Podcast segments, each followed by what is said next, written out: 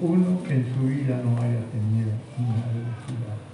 Algo que le ha estorbado en sus anhelos, en sus deseos, en su propósito, en sus proyectos. Todo aquello que nos estorba en eso es una adversidad. Amén.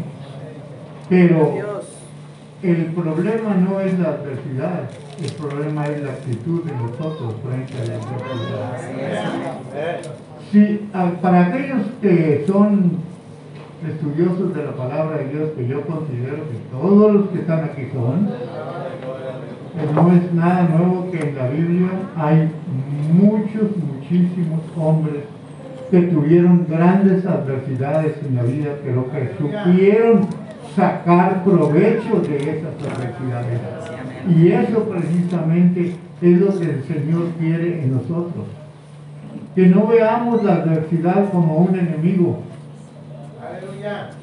Y decimos nosotros que es malo. ¿Qué es malo que me haya pasado esto? ¿Qué es malo que me haya pasado lo otro? ¿Qué es malo que yo haya chocado?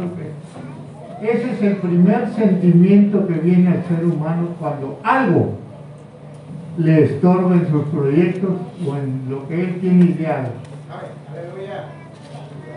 Tan simple como que hoy es sábado, mañana es domingo, y usted dice yo muy temprano, me voy a ir a misa, me voy a ir a misa, dicen los católicos, me voy a ir a misa, y resulta de que cuando usted se levanta en la mañana, su carrito tiene una llanta baja, o no quiso prender porque le acabó la batería, ah, le avisaron de algún suceso por ahí que, que va en sí a estorbar en su vida, con el proyecto que usted tenía, y usted piensa que eso es malo. La palabra de Dios nos dice a nosotros que nosotros, el ser humano, no sabemos distinguir entre el bien y el mal. O sea, no sabemos distinguir el bien del mal. Dice, mis pensamientos son más altos que vuestros pensamientos. Y hermano querido, es una verdad. No hay ninguna, primero que todo cuando usted sufre de una adversidad, debe de analizar la situación, el por qué, de qué y cómo. Pero ¿qué es lo que nosotros hacemos? Señor, ¿por qué me ha sucedido esto a mí? Mira, yo no estaba pensando ir a ningún lugar malo donde yo pecara o nada. Voy para al culto, a servirte, a alabar tu nombre, a gozarme con los que te gozan. ¿Cuál es la razón para la que yo no me pueda mover? ¿Por qué me está estorbando esta situación? Siempre vamos a reclamarle al Señor cuando todavía no estudiamos la situación.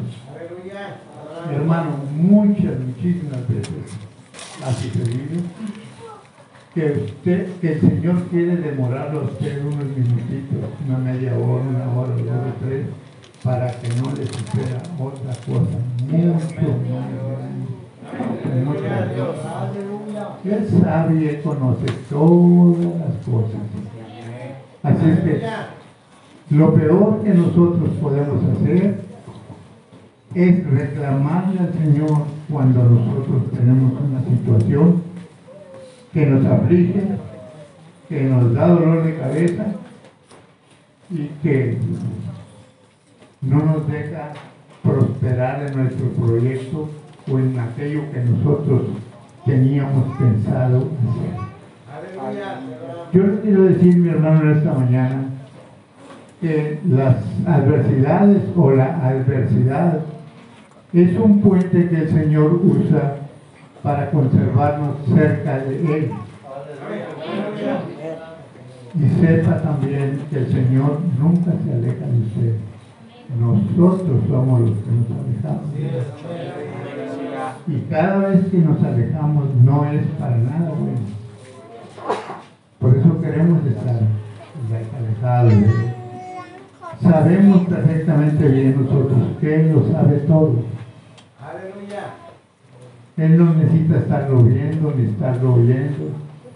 Nada de eso. El Señor sabe todas las cosas. ¿Cuál es la razón por la que el hombre trata de esconderse de Dios para hacer algo que no debe de hacer? Simple y sencillamente la maldad.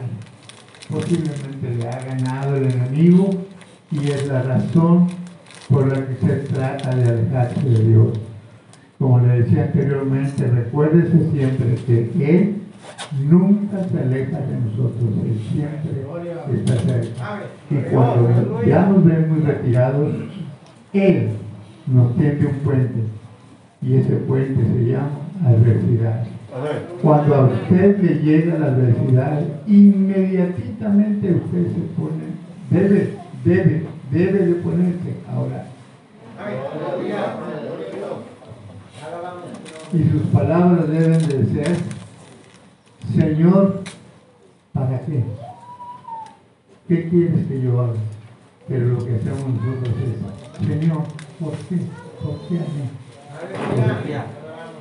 No le pregunte, nunca cuestione a Dios. Siempre sepa usted que Dios está al tanto de todas las cosas, que Él sabe todo y esa es la razón por la que usted le ha venido la adversidad.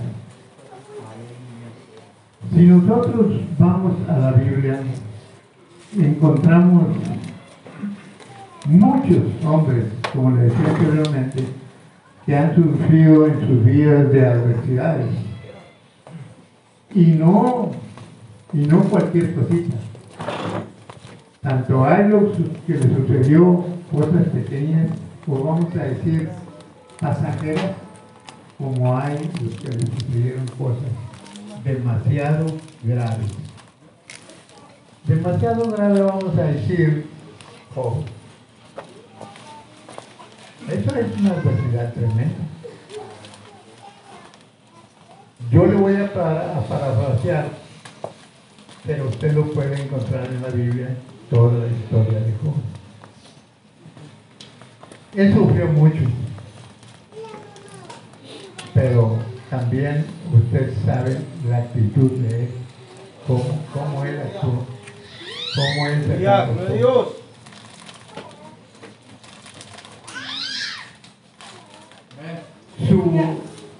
Su, problema fue bastante, pero bastante grande.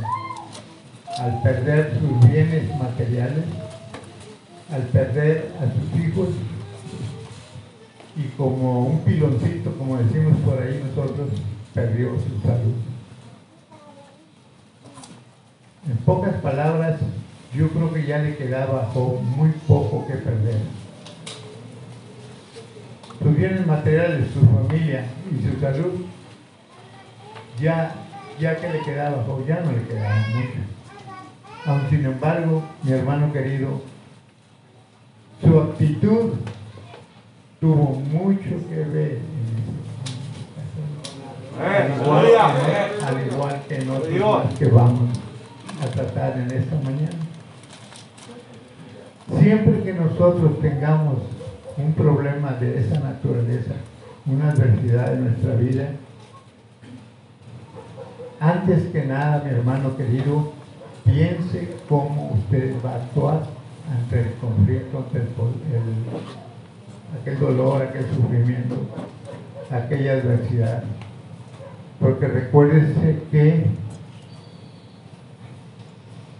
todo eso viene de Dios. Y lo que viene de Dios es bueno. Yo le decía anteriormente que el hombre, la Biblia lo dice, el hombre no sabe distinguir entre el bien y el mal. Y es muy cierto. Usted y yo le llamamos bueno a lo que nos conviene, a lo que nos gusta, a lo que está sabroso, a todo aquello que nos agrada y le decimos mal a todo aquello que no nos agrada, que no nos gusta, que no queremos ver, Simplemente no queremos pasar por aquella situación. Yo les voy a poner a ustedes un ejemplo, el más facilito de todos. Cuando se llega el tiempo de las vacunaciones y que usted le dice a su niño que lo va a llevar a vacunar, él brinca de alegría y le dice, sí mamacita, ¿qué hora o papacita quieres me llevas a vacunar? ¿Verdad que no? No quiere saber, se pierde ese día, se le esconde a la mamá quiere irse. Él no quisiera ver a sus papás en ese día porque lo van a llevar a vacunar. Ahora me pregunta, ¿usted le va a hacer un mal a su niño? No no le Porque hay, hay niños y gente grande también que no quieren. Por eso les decía yo que era muy actual, porque ahorita yo sé que hay muchos señores grandes que no se quieren vacunar y que no quieren para que lo chequen a ver cómo andan con esa cuestión de esa enfermedad que anda por ahí.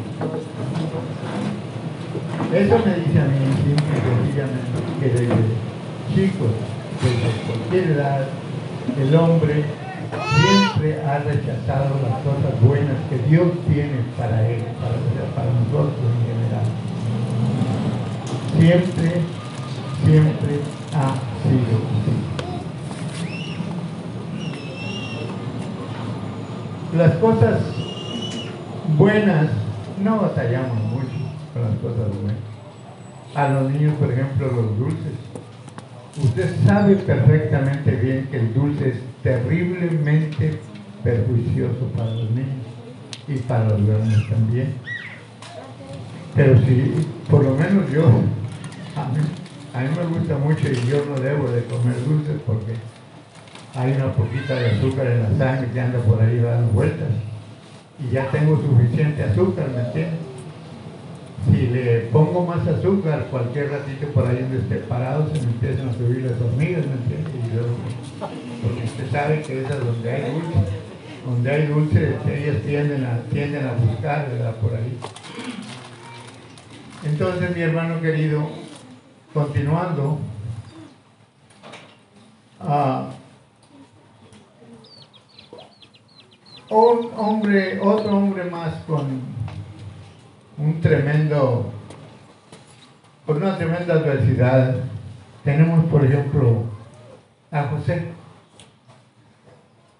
José, hijo de Jacob, aquel pastorcito, aquel que sus hermanos no lo querían porque era escogido de Dios y usted sabe toda la historia, no, no se la voy a contar porque también yo sé que esa la sabe, son esa clase de historias que hay mucho que leer en la Biblia, pero uno dice, voy a, leer la historia de José, voy a leer la historia de Elías, que, que hizo bajar fuego del cielo, y como que uno tiene la preferencia por ciertas historias de la Biblia, ¿me entiendes?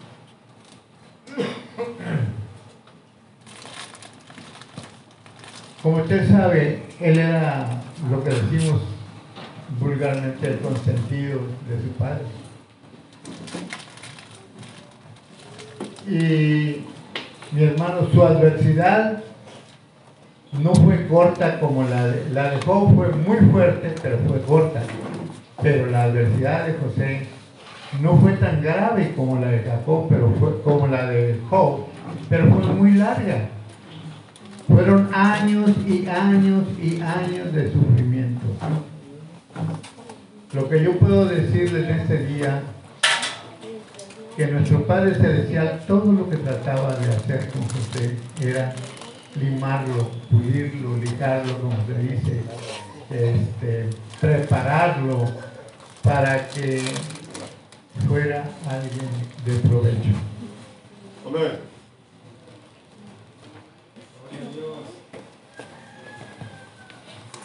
El Señor no se equivoca. Él pasó por muchas, muchas situaciones bastante difíciles, bastante pesadas, pero la actitud de José ante todos los problemas que él tuvo fue lo que le valió que al final del tiempo, ¿dónde estaba José? Era el principal después de Faraón allá en Pero para eso tuvo que estar en, el novio fondo en la cisterna. Después tuvo que estar de, uh, como mandadero, como se dice, una persona al servicio de otra que ven para acá y ven para allá y al maestro y al menor, que es muy atento con todos. No le resultó su comportamiento por usted sabe cosas que suceden y que Dios ya tenía planificado. Fue a parar a la cárcel, pero allá también se portó bien. Miren, José con tanto problema, él podía haber dicho, yo creo que mejor me voy para el desierto y me pierdo por allá entre los beduinos, ismaelitas o esos habitantes del desierto y que no me vuelvan a ver. La historia fuera completamente diferente. Fuera completamente diferente. Hasta pueblos se hubiesen extinguido si José no hubiese tenido la actitud que tuvo. Porque acuérdense que cuando vino el hambre, él fue el que dio de comer a mucha gente. Como, haya sido vendido, comprado, cambiado, trueque, lo que haya sido, pero había. Si José hubiera huido al desierto cuando sus primeros descalabros, no hubiese habido esa comida, no hubiese habido nada porque recuerden de que eh, el sueño de José nadie lo podía disfrutar. ¿Me entiendes? ¿Quién hubiese preparado al pueblo de Egipto, de Egipto con graneros llenos de comida para tanta gente? Si José, si no hubiese estado en ese puesto o en ese lugar. Hay que tomar mucho en cuenta la actitud de nosotros de momento como que como que dice uno, no, no, es como que ya le hacemos. Pero recuérdese usted de que ninguno de nosotros sabe cuánto vamos a durar. Ah, Dios nos ayuda y Él nos sostiene, pero recuérdese que nosotros tenemos que hacer nuestra parte. Hay mucha gente que dice que Dios no necesita ayuda. Pero nosotros tenemos muchas muestras en la Biblia donde el Señor les dijo a sus discípulos, hagan esto. ¿Qué podía ser? Como vamos a, vamos a pensar en remover la piedra de la sepultura de, de su amigo Lázaro. Pues, con tan solo mirar la piedra y la podía haber puesto allá. Pero les dijo a ellos, eso me quiere decir a mí que el Señor quiere que nosotros hagamos nuestra parte. Dijo también, denle vosotros de comer. ¿Me entiende? Porque Él, a pesar de que era, de que es lo que es, y de que puede hacer cualquier cosa, oye mi hermano, Él nos puede aparecer a cada uno de nosotros un plato de comida ahí con todo, y con todo.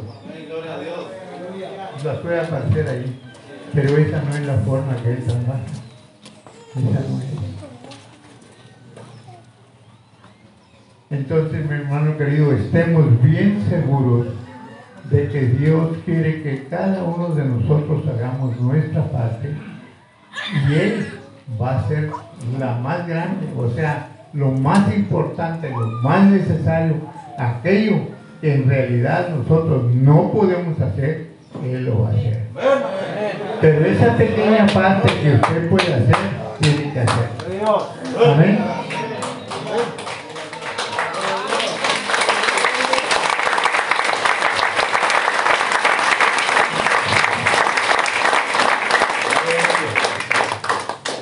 Él dice que Él nos va a alimentar, que nos va a sustentar y todo. ¿Cómo? Trayéndonos la comidita ya hecha a la casa nos va a proporcionar un trabajo donde. Lo que le vamos a pedir nosotros al Señor, dame un trabajo donde yo pueda ganarme el sustento para mis hijos, para mi esposa, para mis hermanos. Que su actitud sea la correcta. ¿Me entiende? Los extremos no son buenos en ninguna parte. en nada, los excesos no son buenos, en nada, absolutamente, en nada.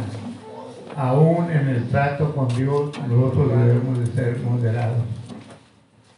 Yo le digo a mi Señor cada que me toca ocupar este lugar que inmerecidamente mis hermanos me pidieron que yo estuviese aquí, yo les digo, mire, yo sé que ahí entre ustedes hay buenos predicadores, hombres elocuentes que trazan bien la palabra y todas esas cosas. ¿Para qué van a llevar a este pobre viejo que ya se puede, hasta caer de ahí del altar? Pero gracias a Dios, a Él sea la honra, la gloria. a Dios!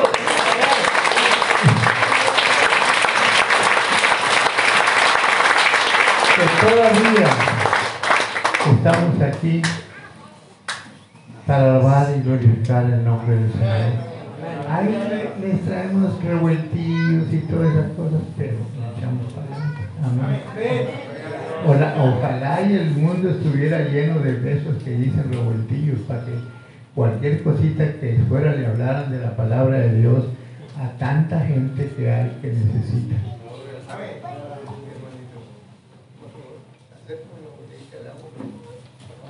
Se me están queriendo pegar los platinos ya.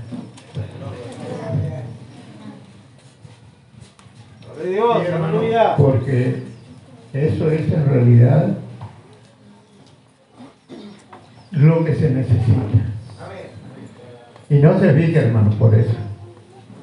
Le digo porque lo estoy viendo desde aquí. Está apuntando todo. Ah.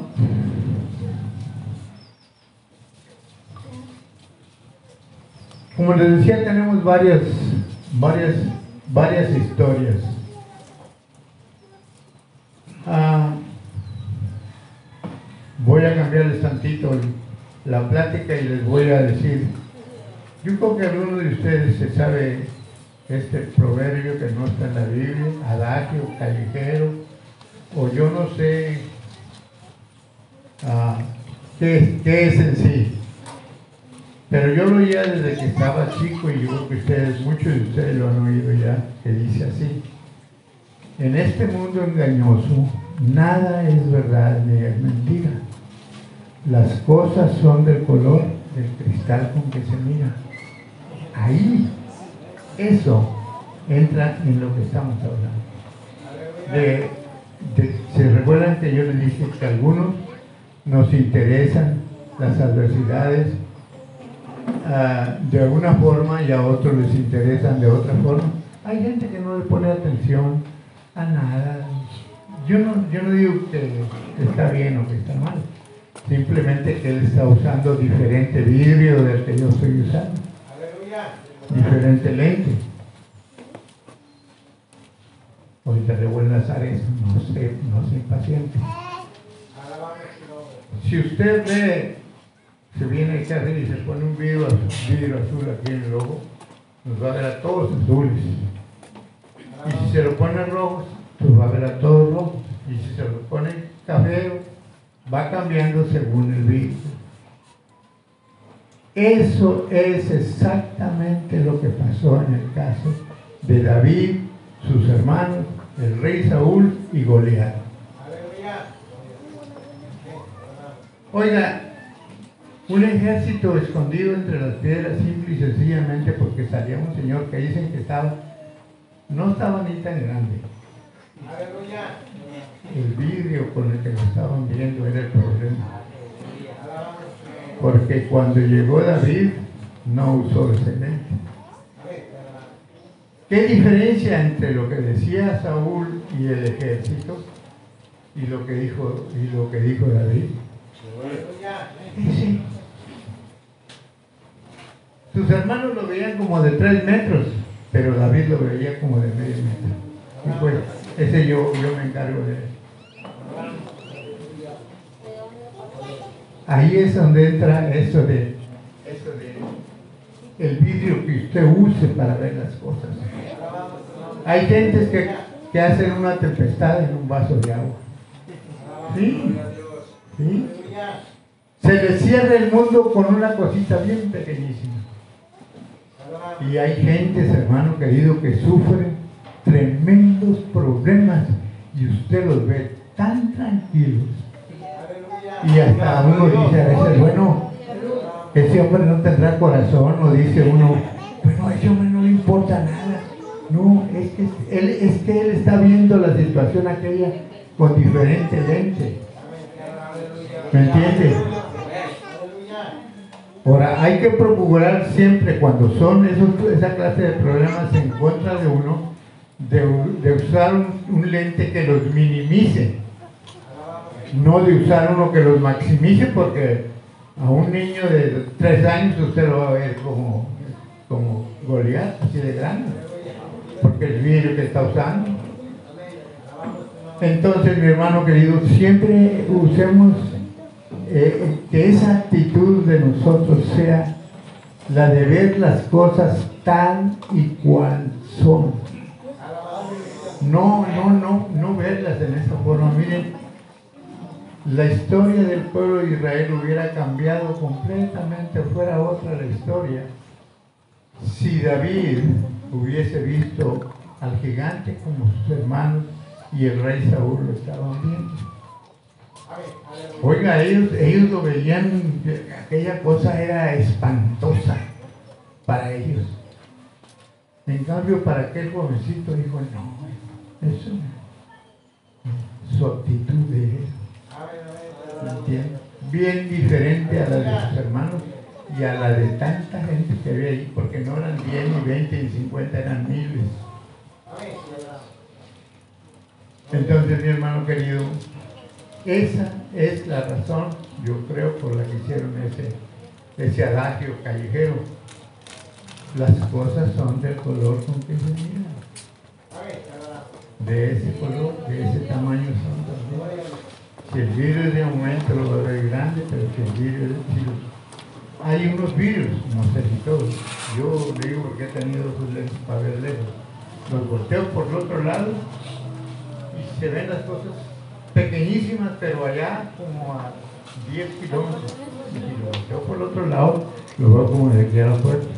Hay unos así, pero no sé si todos los vidrios serán así. Lo importante aquí en este caso es que la actitud de nosotros siempre sea de ver las cosas tal y cual son. Y pedirle siempre al que todo lo puede, que nos ayude en situaciones como esas. Ah, eso se lo achaco yo todo al enemigo. El enemigo lo hace ver a usted cosas donde no existen, donde no hay. Aleluya. Tan sencillo como en esta cosa de la pandemia hay gente que está muy tranquila. Lo que Dios quiera, eso es lo que va a hacer. Yo le digo a usted que sí. Lo que Dios quiera. Porque allá de donde yo vengo se han muerto miles de doctores y enfermeras. Dije miles. Miles. Y el viejito este, el viejito este todavía anda por ahí. Y yo estoy andando. Yo no estoy encerrado en la casa.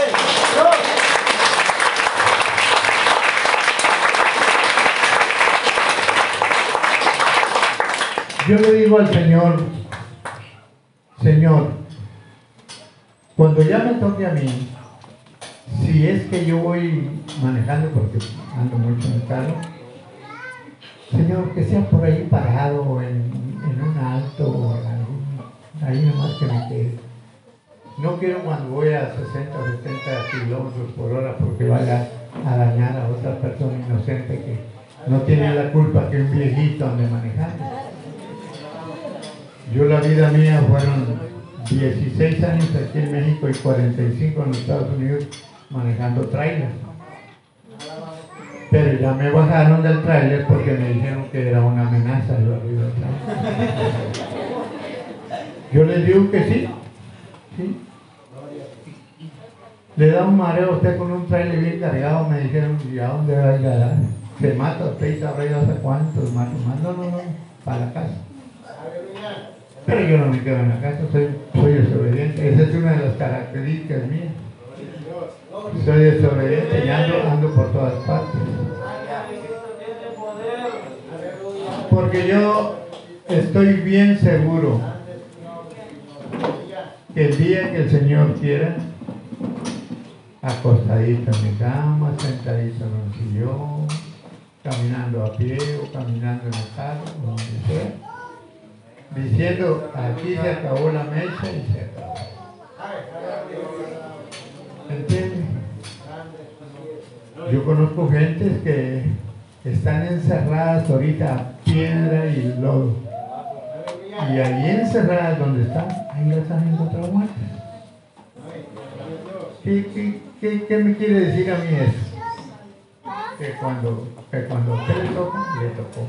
Ahora, recuerda que le dije que los excesos son malos. No por eso ande usted para arriba y para abajo y metiéndose aquí allá y más allá. No, no, no. Eso no lo estoy diciendo yo. Porque vaya a decir, no, hay un señor de por allá tan lejos a decirme que. No, no, no. Cuídese. Cuídese y cuide a sus semejantes, a tus hermanos, tus familiares, a todos. ¿Me entiendes? Y con la ayuda del Señor saldremos adelante. Amén. Volviendo a lo que estábamos hablando, hermanos. Ah, hablábamos acerca de la forma en que David veía a Goliat. Y va a saber o sabe ya a través de la escritura que su actitud lo hizo vencedor. Y la actitud suya de todos los que estamos aquí nos va a hacer vencedores. Si nosotros usamos lo que Dios nos puso aquí para actuar, para desenvolvernos cada día en nuestro diario vivir.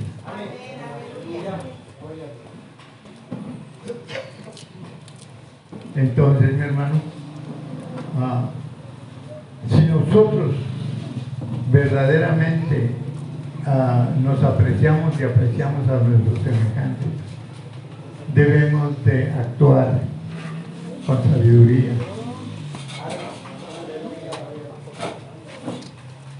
Ah, hay gentes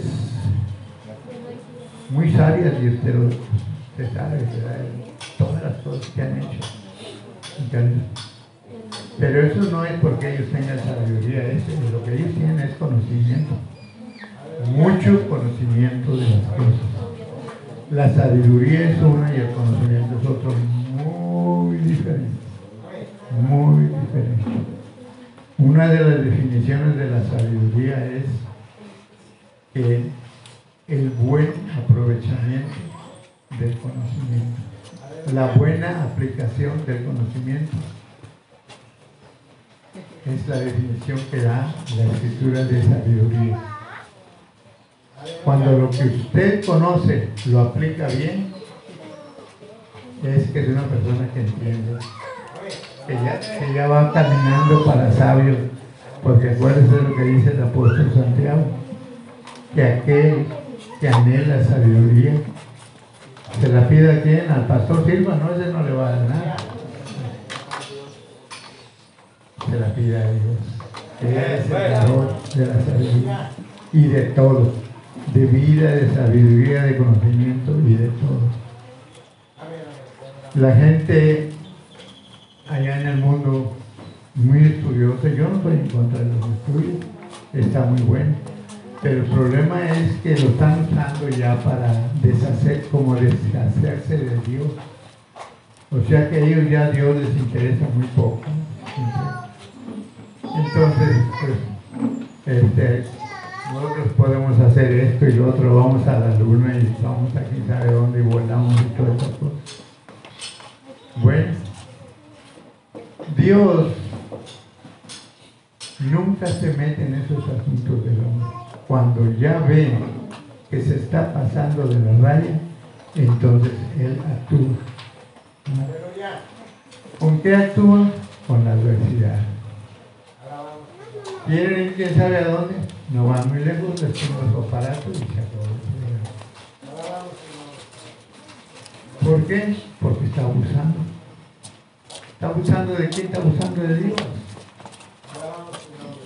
Para nosotros, hermanos, siempre debe de ser primordial esta idea y este pensamiento. Que Él todo lo sabe, todo lo ve, todo lo puede. Que nosotros dependemos de Él y que no podemos movernos ni ir a ninguna parte si Él no nos lo permite. El problema está en que nosotros ya más arrancamos. Voy para allá y voy para acá y voy para acá. Y va para todos lados y se olvida completamente de Dios.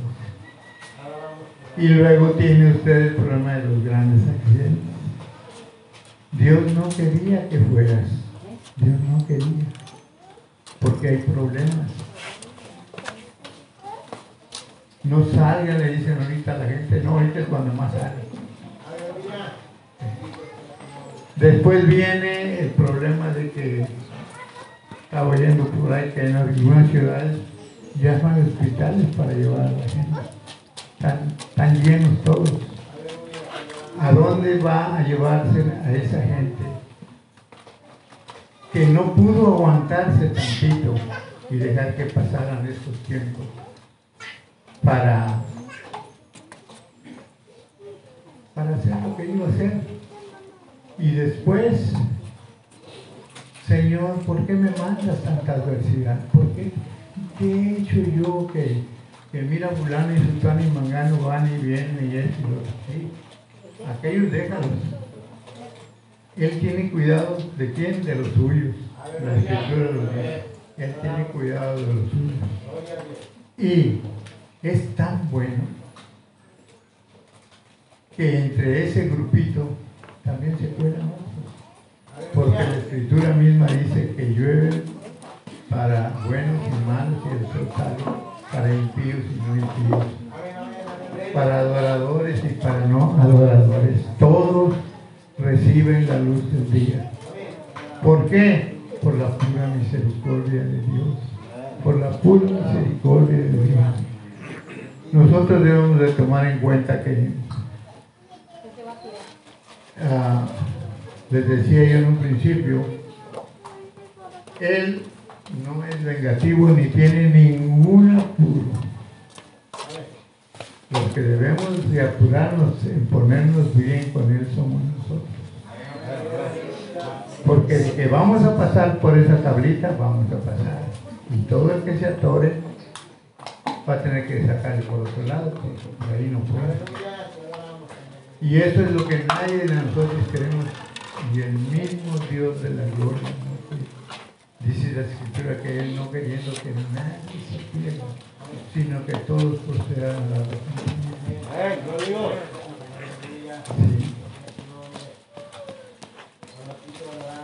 Amén. Mi hermano, debemos de considerar bien todo eso. Y cuando nosotros sentamos que, son, que estamos siendo castigados, como algunos dicen, castigados por Dios, pensemos siempre en, Señor, tú tienes algo para mí. Ahora, ¿cuál es la forma de saber? Digo yo para aquellos que dicen, bueno, es que a mí pues yo por más que quiero, Dios no me habla, Dios, Dios no me habla, yo no oigo nada. Hay una forma bien facilita, no, no se las voy a vender ni les cuesta nada. Oración, Dios Señor, yo le garantizo a usted que no tan solo va a venir a su mente, si usted se santifica lo suficiente, hasta lo va a oír. Hasta lo va a oír. Eso te lo digo yo con mucha certeza.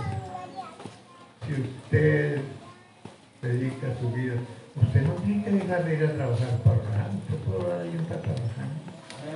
Donde quiera se puede orar. Ayunar donde quiera se puede ayunar.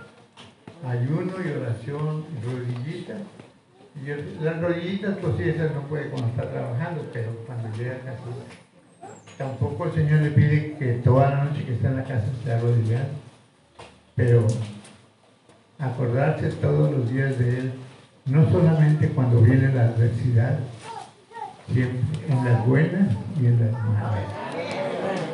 Cuando todo vaya como río de cuesta abajo, acordarnos de Dios. Y cuando vaya al revés, acordarnos de Dios. Amén.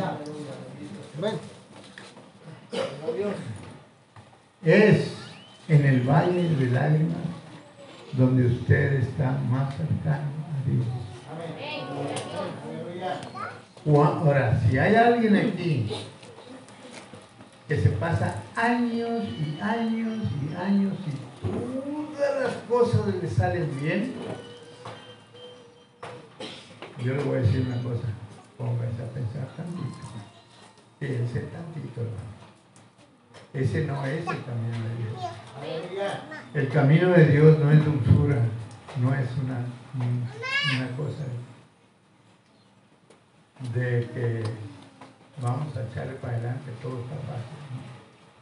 En algunos, inclusive en algunas organizaciones o ah, lugares de reunión, le, le, dicen a uno que cuando se llegue a los caminos del Señor se le van a acabar sus problemas.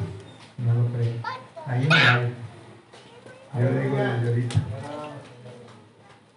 Cuando usted se acerque a Dios y quiere servirle, sus problemas se van a cuadruplicar. ¿Me entiende? Pero, ¿quién contra mí? ¿Quién contra Teniéndolo a Él, nosotros. Cuando viene el problema y que se pone la cosa difícil, usted nomás tiene que decirle, Señor, encárgate de él, encárgate de esto, encárgate Tampoco queramos que lloramos ahora en la noche mucho por algunas peticiones de esos. Mañana muy temprano ya lo tenemos. El Señor tiene su tiempo. Pero de que le va a contestar, garantizado que le va a contestar.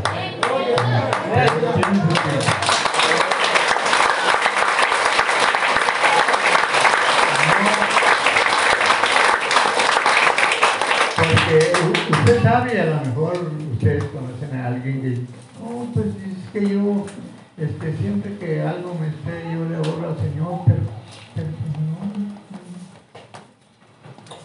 no, no. pues este, no le ores cuando algo te sucede, órale siempre. ¿Eh? Siempre, la siempre está cerca de Él, siempre. Cuando las cosas están perfectamente, gracias Señor, alabarlo y glorificarlo y decirle gracias Señor, porque cualquier rato viene, se, voltea la moneda, pero usted ya está orando, ya está encaminadito el asunto, ¿me entiende? Él va a conseguir que su situación mejore y que a usted le vaya bien. Pero tiene esas dos cosas. No se acerca a él solamente cuando tiene problemas, ni tampoco quiera que si hoy en la noche pide por, por un buen trabajo, mañana a las 6 de la mañana ya le están hablando para que se vaya a un trabajo. Puede suceder, él lo puede hacer. Él lo puede hacer. Pero recuerde siempre que él tiene tiempo. Así que mi hermano, eh, eh, como les decía, ah, yo nunca he sido un predicador elocuente ni de mucha cosa acá, ¿verdad? Me gustaría ser, pero pues yo creo que ya en, mi, ya en mi edad que estoy ya, yo creo que ya, no sé si, si seguirle haciendo la lucha o allí quedarnos, porque pues ya, le digo, le digo a mi esposa, le digo, pues, solamente que voy a ir a predicar al cementerio, digo, pues ya, ya los años, con los días que... No, no, no, dijo el Señor tiene propósito contigo. Por eso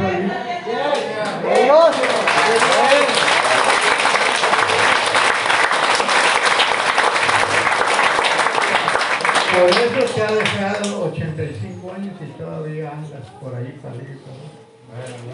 Así que lo que tienes que hacer es aplicarte más, orar más, ayunar más y pedir al Señor que te diga qué es lo que quieres, es lo que ella me aconseja. Porque esa es la única forma de, nosotros poder cumplir su mandamiento de ir por todo el mundo y predicar el Evangelio a toda a toda criatura. Eh, Dios es bueno. Yo le doy muchas gracias por el tiempo que me ha dejado. Y bueno, no sé si tendremos la oportunidad de vernos otra vez. Esperemos en el Señor que así sea. Como les digo, este, no soy muy elocuente, pero un buen consejo yo se los traigo si el Señor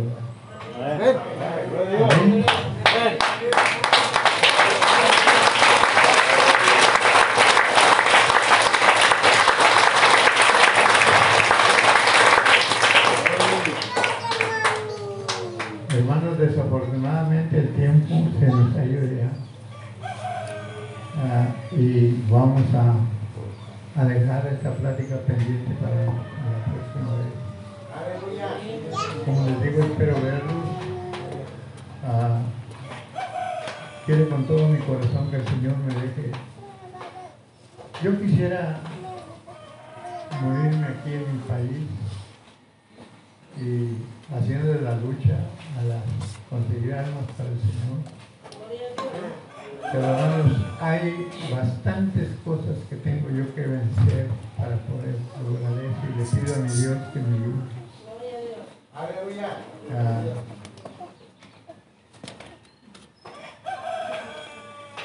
como ustedes saben, aquí hay una tremenda educación, una tremenda falta de predicadores.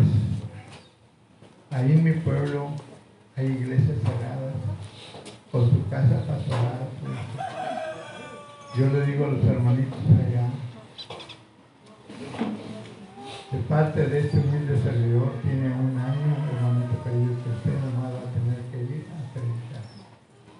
No se preocupa por renta, por comida, por nada. La iglesita está como aquí y la casa está allá. No más que cruzar la calle. Pero, les voy a ser sincero, si encontramos a alguien, lo vamos a encontrar aquí. Allá se dificulta. Se dificulta bastante. Así de que yo soy de aquí de Villa de Aldama, Tamaulipas, aquí está adelantito, Manuel, 36 kilómetros. Es una ciudad nomás que, pues, le dicen Villa de Aldama. Yo creo que ya le quitamos de Villa, nomás se llama Aldama. Pero está bastante grande el lugar. Hay dos iglesias del nombre y no sé cuántas habrá eh, pero este, lo importante es que se le dé a conocer a la gente la existencia de un Dios grande.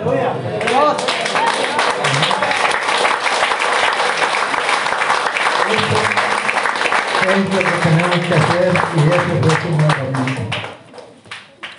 De llevar su nombre a todas partes. Y recuérdese siempre, Él es el único, no hay ni su mamá, ni su, bueno, su papá es poco comentado en la Biblia. Y si usted busca en la Biblia y me encuentra una vez que él le haya dicho mamá a su mamá, me lo pasa porque yo no lo puedo encontrar. Siempre le dijo mujer, o esto, pero nunca dijo dónde está mi madre, está mi madre. Vine con mi madre, voy con mi madre. Y busquen ustedes cuántas veces Él habló de su Padre. Muchas veces, porque Él, Él es el importante. Su Padre. Gloria al Señor. Que nosotros sabemos perfectamente bien que el papá y el hijo son el mismo. ¿Qué era entonces el hijo? El hijo era la parte visible del Dios que quiso hacerse con nosotros para poder tratar con nosotros. Amén. Y como en el Antiguo Testamento sin derramamiento de sangre no había perdón de pecados. El Dios Todopoderoso no podía venir aquí porque en primer lugar no lo íbamos a ver. Él ¿Quién era Jesús? Jesús era la investidura del Espíritu. Era, su, era la vestidura. Él dijo muy claro, mi Padre y yo uno somos. Lo que yo hablo no lo hablo yo, sino mi Padre. Aleluya. ¿Que dónde mora? Mi Padre que mora en mí. Esa es la que la gente no entiende. No, porque ¿cómo puede ser el papá el mismo que el hijo y que no? Esto fue un, un entremedio más porque ya me voy, hermano, usted que está apuntando el, el, re- el revoltillo. Para que diga. Gloria a Dios. Aleluya. yo les quiero decir que el Señor les bendiga grandemente a todos. No se olviden de orar por este anciano. Y este, a, mí, a mí sí me gusta que me digan anciano, porque hay muchos que no quieren. A mi mamacita una vez alguien, le- alguien se le ocurrió decirle anciana. Y quiero que sepa que traía un sartén en la mano por poco. se lo. Ya bien anciana mi mamá, como de 80 y quién sé cuántos años. Y no quería que le hicieran anciana. Cada, cada, cada quien, ¿verdad? Cada quien. A ella no le gustaba que le hicieran anciana. Yo sí. Gloria a Dios, sí. Si me dicen cuántos años tiene, 85. El 14 próximo, 14 de mayo, este, este angelito, este angelito estará cumpliendo 85 años. Quiera Dios que, que, que, que- me permita llegar a mis 85. Es, es, es, de 85 86 es la fecha de que entregamos el espíritu en Silvas, ahí, mi abuelito Francisco, mi papá Lupe, 85, 86 nomás, así es que pues yo ya me falta poquito. Yo le digo, al- yo le digo al Señor, Señor, a la hora que quieras traerme, nomás, nomás ten misericordia. Que el Señor bendiga, mi Señor.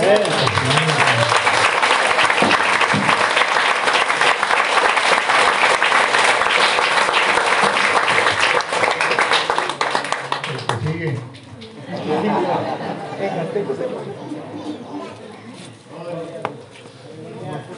Bendito sea Dios. Y alegres, hermano. Alegres grandemente por la oportunidad que es una oportunidad muy grande que muchos le quisieran alabar y glorificar al único y verdadero.